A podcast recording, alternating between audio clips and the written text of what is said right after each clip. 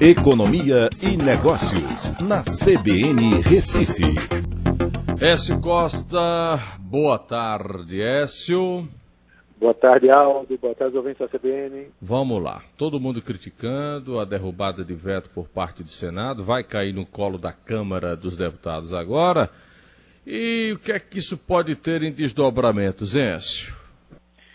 Aldo, tem muita confusão aí nisso, né? É, que eu estava até acompanhando aqui, um argumento do Senado é que é, Bolsonaro é, demorou muito para sancionar o acordo que foi feito aos estados e municípios e antes disso ele deu um reajuste né, para os policiais, né, da, o pessoal da, é, da área da polícia militar e civil, assim por diante. Então o Senado pegou e, e devolveu isso, derrubando o veto. Né. Mas aí é aquela coisa, um, um errado não conserta, como é? Um, um erro não, não conserta o outro, né?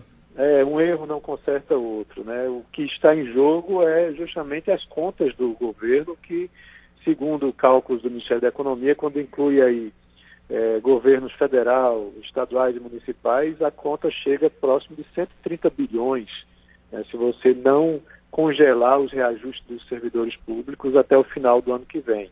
E isso era uma contrapartida importante no ajuste que no, no, na ajuda que foi concedida é, justamente aos estados e municípios. Tá?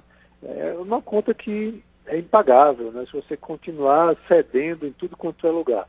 Então há uma mobilização muito forte para que na Câmara é, esse veto seja mantido. Maia é, disse que, vai, que está trabalhando para manter esse veto. No momento estão querendo, a oposição está querendo cancelar a sessão, mas provavelmente não vai conseguir. E essa votação vai ser hoje. Acredito que, pelo que eu estou acompanhando aqui, né, deve sim é, manter esse veto e a gente poder ter uma economia né, com esses recursos. Vale lembrar que é, os funcionários do setor privado, né, os dados que saíram hoje, inclusive, mostram que 8,9 milhões de pessoas perderam emprego.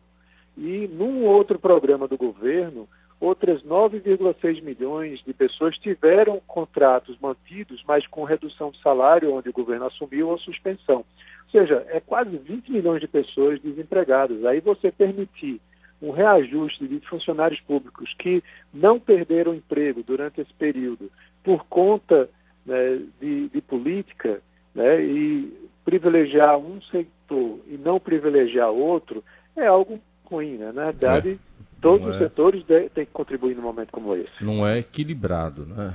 Realmente há de se entender isso. Vamos ver o que é que isso vai dar, né, Vamos aguardar. Valeu, camarada. Até amanhã. Um abraço a todos. Até amanhã.